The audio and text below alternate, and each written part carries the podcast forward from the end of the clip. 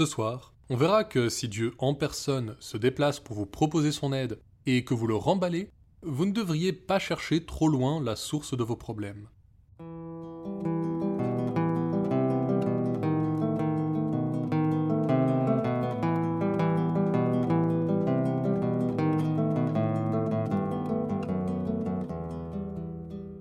Vous écoutez Contes des Soirs Perdus, l'émission qui vous fait découvrir les contes et mythes que vous ne connaissiez pas encore et vous replonge dans ceux que vous aviez peut-être oubliés. Ceci est l'épisode 34, Parrain, où on repart dans les contes allemands recueillis par les frères Grimm.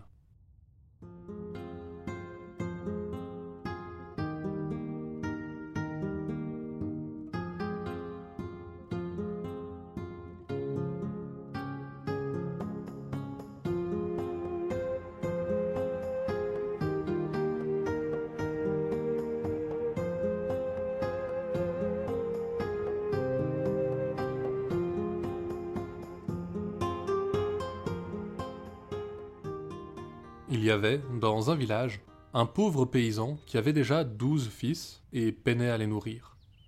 Lorsque le treizième naquit, il était dans une telle détresse qu'il partit sur la grande route, prêt à prendre pour parrain le premier passant venu. Et il s'avéra que le premier venu fut Dieu. Pauvre homme, j'entends ta détresse. Prends-moi comme parrain, et je m'assurerai que ton fils connaisse le bonheur dans ce monde et dans le suivant. Et qui es-tu pour promettre tout ça? Je suis ton cher Seigneur. Oh. Alors continue ta route, je ne veux pas de toi. Tu ne seras un bon parrain que pour un fils de noble. Les pauvres, tu les laisses aller le ventre vide. Et le paysan poursuivit sa route. Il ne fallut pas longtemps pour qu'à Dieu succède le diable. Prends-moi pour parrain, et ton fils connaîtra tous les plaisirs de ce monde. Et qui es-tu? Je suis le diable. Alors continue ta route, je ne veux pas de toi. Tu trompes les malheureux et les entraînes encore plus bas qu'ils ne sont déjà. Le paysan reprit son chemin, et bientôt il aperçut un autre voyageur, tout vêtu de noir, le visage pâle. Prends-moi pour parrain, et ton fils ne manquera jamais de rien. Qui es-tu? Je suis la mort, et je rends tous les hommes égaux. C'est bien vrai, tu prends les riches comme les pauvres. Soit dimanche prochain à l'église pour le baptême. Et, en bon parrain, la mort vint le dimanche suivant tenir l'enfant au-dessus des fonds baptismaux. Les années passèrent sans qu'on en entende parler, mais au huitième anniversaire de son filleul, la mort se présenta chez le paysan et demanda que le garçon le suive. Ils s'enfoncèrent tous les deux dans la forêt, jusqu'à un endroit dont tous les chemins s'écartaient et où les oiseaux ne chantaient pas. Mon garçon, je vais faire de toi le plus célèbre des médecins. Tu vois cette herbe? À chaque fois que tu seras appelé au chevet d'un patient, tu m'y verras sans faute, toi et toi seul. Si je me tiens à côté de leur tête, tu pourras annoncer sans peur qu'ils guériront, et tu leur donneras cette herbe. Mais si je me tiens à côté de leurs pieds, ils sont condamnés. Tu devras annoncer que tu ne peux rien pour eux et ne jamais essayer de leur donner cette herbe. Bien du temps passa ensuite. Le garçon devint en effet un célèbre médecin, réputé dans tout le pays. Il ne faillait jamais à guérir ceux qu'il prenait en charge, et personne ne pouvait sauver ceux qu'il voyait condamnés. Avec la fortune qu'il amassa, il put vivre dans un confort que sa naissance ne lui permettait pas d'espérer, et de prendre soin de son vieux père et de tous ses frères. Le jeune homme devait approcher de la vingtaine quand il fut un jour appelé au chevet du roi lui-même. Confiant, il imaginait déjà tous les privilèges qu'il tirerait d'avoir sauvé un monarque, et en pénétrant dans la chambre, il oublia bien vite ses pensées. Son parrain se tenait là, au pied du souverain. Eh bien, fais-je donc si peine à voir que vous ne voulez même pas m'approcher? La voix du roi le sortit de sa torpeur, et il remarqua qu'il était resté planté à l'entrée de la chambre. Sachant que c'était inutile, il alla malgré tout au chevet du malade, l'ausculta distraitement, puis déclara Votre Altesse, je suis navré, mais ma science ne laisse aucun doute sur votre état. Vous ne passerez pas la nuit. le roi pâlit. Ses mains tremblaient vaguement sous les draps d'hermine. Je ne vous crois pas. Guérissez-moi, docteur, et je vous offrirai tout un duché. Le jeune homme s'apprêtait à refuser, mais un duché Cela valait peut-être la peine de tenter quelque chose. Il vit du coin de l'œil son parrain le regarder avec un air interloqué lorsqu'il déclara Je ne peux rien vous promettre, Votre Altesse. Ce sera une tâche que je n'ai jamais tentée auparavant. Mais, s'il vous plaît, retournez-vous. Il fit se retourner le roi dans le lit, de sorte que sa tête était maintenant là où, à l'origine, se trouvaient ses pieds. La mort avait maintenant un air furieux sur son visage, mais le médecin n'y prêta pas attention. Il donna les herbes au roi, et immédiatement, il vit les signes de la maladie commencer à disparaître. Alors il s'en retourna, satisfait. Il imaginait, ravi, ce qu'il ferait d'un duché quand le regard de son parrain lui revint en tête. Une sueur froide coula dans son dos. Mais il tenta de se rassurer, en se disant que la mort passerait sûrement ce petit écart à son filleul. Le soir même, pourtant, ce ne fut pas un parrain compatissant qui apparut au jeune homme, mais la mort, furieuse. J'ai été un bon parrain pour toi. Je me suis assuré que tu ne manques jamais de rien. Et c'est ainsi que tu me remercies Cet homme m'appartenait. Comment oses-tu me le dérober? L'esprit du jeune homme sembla le quitter. Il ne sentait plus que ses jambes qui tremblaient et un poids écrasant sa poitrine. Il tomba à genoux et, en larmes, supplia la mort de lui pardonner. Bon, puisque je suis ton parrain, je laisserai passer ce moment de folie. Mais je te préviens que cela se reproduise et tu payeras. La mort s'en alla, et le roi, fidèle à sa parole, fit du médecin un duc. Un an passa ainsi, où le jeune homme profita de ce que la vie lui offrait, et ce n'était pas peu. Mais un jour, on le réclama à nouveau au palais royal. Cette fois, c'était la princesse qui était malade. En arrivant à son chevet, le médecin sut tout de suite qu'elle était condamnée.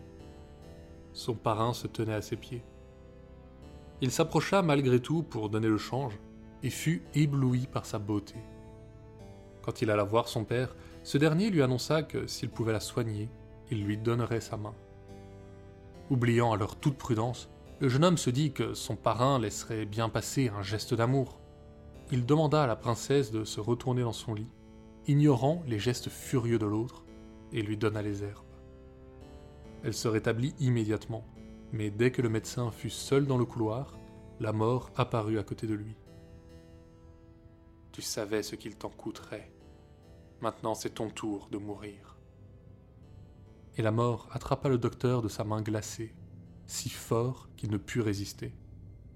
Il l'entraîna jusqu'à une pièce sombre, où pourtant des milliers de chandelles brillaient. À tout instant, certaines s'éteignaient tandis que d'autres s'allumaient. Voici les chandelles de la vie. Les grandes appartiennent aux enfants, les petites aux vieux et aux malades. Et celle-là, là-bas, est la tienne. Il lui montra un minuscule bout de cire, dont la faible flamme tremblotait sur un reste de mèche. C'est la mienne, ça? Oh, parrain, s'il te plaît, ne me laisse pas mourir Allume-en une autre, je t'en prie. La mort prétendit se laisser attendrir. Il attrapa une large chandelle, toute neuve, et l'approcha de la petite. Mais dans son geste, il ne fit qu'éteindre la seconde. Et le docteur s'effondra dans les bras de la mort.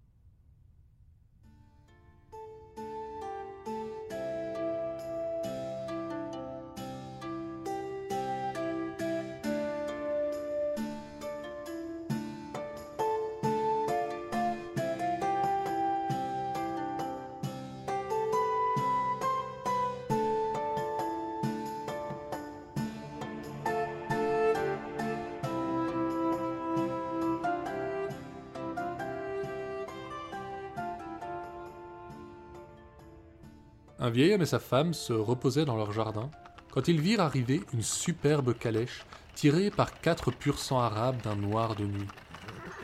Un gentilhomme tiré à quatre épingles en sortit et se dirigea vers eux. Bien le bonjour, monsieur. Que puis-je faire pour vous? J'ai voyagé longtemps et j'aimerais pouvoir goûter à votre cuisine paysanne, simple et rustre. J'allais justement commencer à préparer le repas, fit la vieille en se dirigeant vers la maison. Venez avec moi, si vous voulez. J'ai quelque chose à terminer à l'arrière en attendant. L'étranger suivit le vieux à l'arrière de la maison, où il commença à planter de jeunes arbres dans les trous qu'il avait préparés. Pour chacun, il commença par planter un long pieu, et il y ensuite le frêle tronc pour le garder bien droit. N'avez-vous pas un fils qui pourrait vous aider à cela? Ah, j'avais un garçon, oui. Malin et doué qu'il était, mais de la graine de garnement jamais intéressé de faire autre chose que des farces et des tours. Un jour, il a quitté la maison pour partir dans le grand monde. Il y a des années maintenant. L'homme pointa alors au fond du jardin un vieil arbre tout tordu. Et celui-là, pourquoi ne le liez-vous pas? Ah, monsieur, vous parlez d'après votre expérience. Cet arbre est vieux et noueux, plus jamais il ne sera droit. Il aurait fallu s'en occuper quand il était jeune. De même que votre fils, sans doute. Sans doute, oui. Il doit être bien changé aujourd'hui. Le reconnaîtriez-vous? Pas de visage, non. Mais il avait sur l'épaule une marque de naissance en forme de haricot. En entendant ça, l'étranger défit sa chemise pour dénuder son épaule. Le vieil homme vit la marque, poussa un cri de surprise et embrassa son fils. Mon garçon, tu étais parti sans le sou. Et tu reviens avec cette calèche? Comment est-ce possible? Ah, hélas, père, je suis comme cet arbre, tordu et sans espoir de redevenir droit. Mon métier ne vous enchantera pas. Je suis voleur. Mais pas vulgaire de bas étage, non. Aux pauvres, je préfère donner que prendre. Je ne vole qu'aux riches qui ont plus qu'il ne leur faut. Je suis un maître voleur, et je ne dérobe que ce qui demande de l'ingéniosité pour être dérobé. Ah, mon fils, rien n'en sortira de bon, tu finiras à la potence. Et sois prudent que notre Seigneur ne l'apprenne pas. Qu'il soit ton parrain ne l'empêchera pas de te pendre. Ne vous inquiétez pas, j'allais justement lui rendre visite. Le repas était prêt alors, et le garçon mangea le plat simple de sa mère pour la première fois depuis des années. La vieille pleura deux fois, en retrouvant son fils, puis en apprenant son métier. Mais elle l'embrassa malgré tout. Le repas terminé, le garçon partit vers le château et se présenta au comte. Tu as bien du cran de venir te présenter comme voleur à ma cour. Je te préviens, je ne suis pas du genre à laisser la loi être bafouée. Mais, puisque tu es mon filleul, je veux te laisser une chance de prouver que tu es aussi bon que tu le dis. Si tu échoues, tu iras épouser la fille du cordier. Avec plaisir, parrain. Pensez à trois choses aussi difficiles que vous pourrez. Hmm. Pour commencer, tu voleras mon destrier favori dans mes écuries. Ensuite, les draps de mon lit, alors que ma femme et moi y dormons. Tu déroberas aussi l'anneau que ma femme porte à son doigt. Et finalement, tu devras voler le prêtre et le sacristain de ma chapelle. Le voleur acquiesça avec un grand sourire et quitta le palais. La route du château menait directement au marché du village et il y acheta un tonnelet de vin hongrois et quelques vieilles guenilles. Il s'isola ensuite près d'un ruisseau, où il passa le reste de l'après-midi à se grimer jusqu'à se rendre méconnaissable. Il dessina quelques rides avant de s'estimer satisfait, passa la robe et le châle en guenilles, puis à la nuit tombée, chargea le tonnelet sur son dos et s'en alla vers le château, courbé, le pas peu assuré. Les gardes laissèrent passer ce qu'ils prirent pour une simple vieille femme, et le voleur alla s'installer juste en face des écuries, devant laquelle trois autres gardes se tenaient près d'un feu. Là, il laissa tomber sa charge avec un soupir, et se replia sur lui-même en se frottant les mains comme s'il avait froid. Hé, grand-mère, viens donc te réchauffer avec nous. À ton allure, c'est le meilleur gîte que tu trouveras ce soir.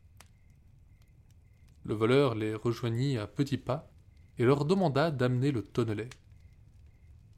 Et que transportes-tu là-dedans? Pour celui qui a quelques pièces, il y a dans ce tonneau du bon vin hongrois. Le garde qui l'avait invité se fit servir un verre avant de s'exclamer. Quand un vin est aussi bon, je ne refuse pas un second verre, et je le partage. Il invita alors les autres gardes et apporta un verre aux trois derniers, qui gardaient le destrier à l'intérieur de l'écurie. L'un tenait les rênes du cheval, l'autre sa queue, et le dernier se tenait solidement sur la selle. Tous burent joyeusement, et tous s'endormirent rapidement, car le voleur avait mélangé au vin quelques herbes soporifiques. Les gardes gisaient au sol, immobiles comme la pierre, mais les trois derniers avaient gardé leur poste, même endormis. Le maître voleur glissa alors dans les mains du premier une corde à la place des rênes, et dans celle du second une poignée de paille à la place de la queue. Mais il se creusa le crâne en voyant celui qui était resté assis sur la selle. Finalement, il aperçut un gros anneau fixé juste au-dessus du box, et une longue corde suspendue au mur. Il accrocha la corde à une extrémité de la selle, puis la fit passer dans l'anneau et l'accrocha à l'autre bout. Alors, doucement, il défit les sangles et souleva la selle et le garde avant de guider le cheval hors des écuries. Le lendemain matin, alors que le comte se levait et allait à sa fenêtre, il vit le maître voleur chevaucher tranquillement son destrier et lui lancer. Bien le bonjour, seigneur. Vous pouvez descendre à l'écurie et voir comme vos gardes ont pris leur tâche au sérieux. Le comte se précipita dans la cour, et quand il vit les gardes qui ronflaient sur les pavés, et comment étaient arrangés les trois qui devaient garder son cheval, il dut s'incliner. Tu es malin, mais la tâche suivante ne sera pas aussi simple. Le seigneur alla se coucher ce soir-là en doublant la garde devant sa chambre, et avec une arbalète à ses côtés, bien décidé à tirer sur le voleur s'il tentait de passer par la fenêtre. Sa femme, à ses côtés, s'endormit avec la main solidement serrée sur son anneau. De son côté, le maître voleur fit un détour par le gibet, où il décrocha un malheureux, puis se saisit d'une échelle et grimpa vers la fenêtre du comte, le corps sur les épaules. Dès que le seigneur aperçut une tête se profiler dans l'obscurité, il actionna le mécanisme et un carreau faucha le visiteur en pleine tête.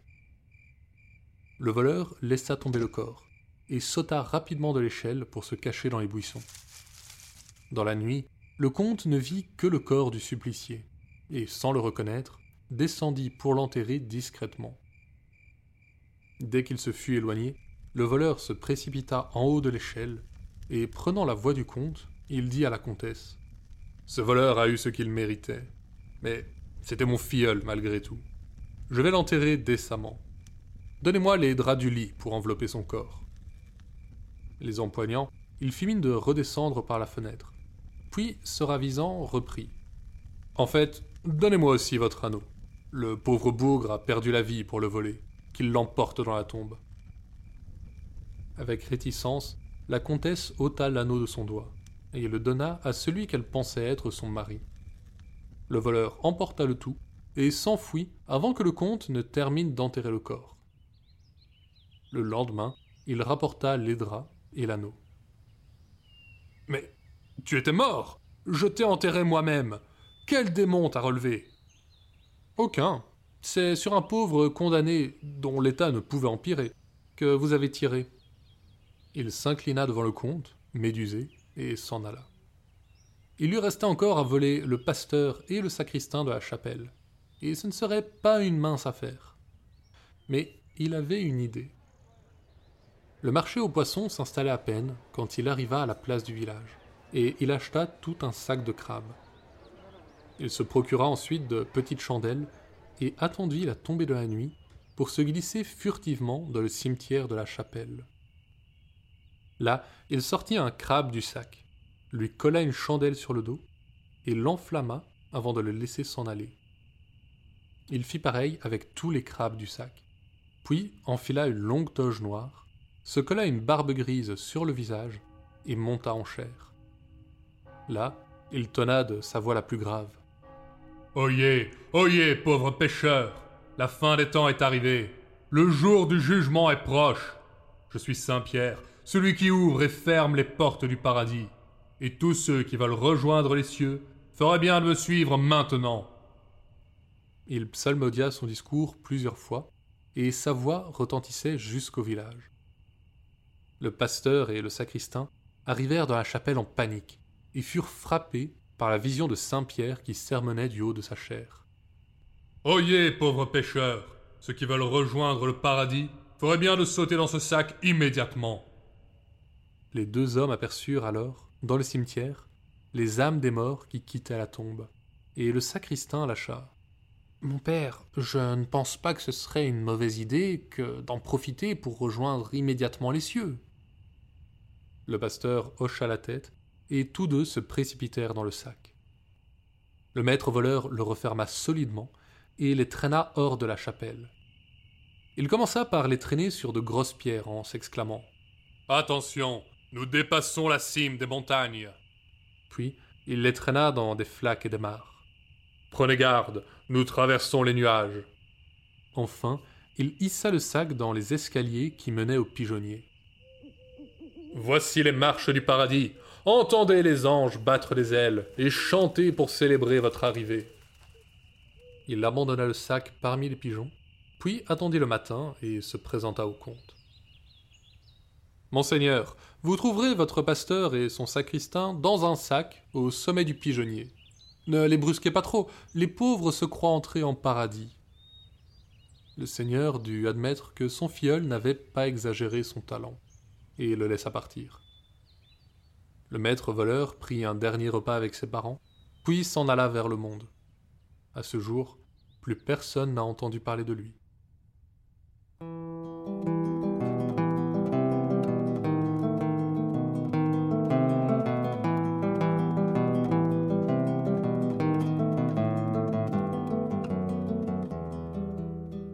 La mer est probablement l'endroit où l'on trouve les créatures les plus étranges de notre planète. Et ce n'est pas la créature du soir qui me donnera tort. Dans la mythologie vietnamienne, un poisson monstrueux guette les navires au large des côtes du pays. Long de plus de 150 mètres, Ngutin possède d'innombrables jambes et la capacité de se transformer en humain pour mieux tromper les pêcheurs qu'il dévore ensuite. On raconte qu'un jour, un héros parvint à le décapiter, mais qu'alors sa tête se transforma en chien qui s'enfuit sur la terre ferme.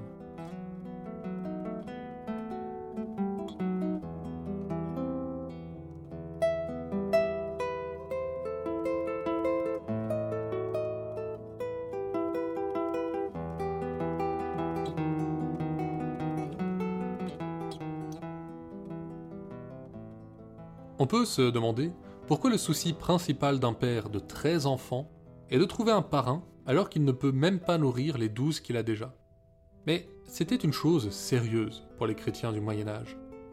Les parrains et les marraines étaient ceux qui étaient responsables de l'éducation chrétienne de leur filleul, mais aussi qui témoignaient de la date de sa naissance lorsqu'il s'agissait de déterminer l'âge de l'enfant.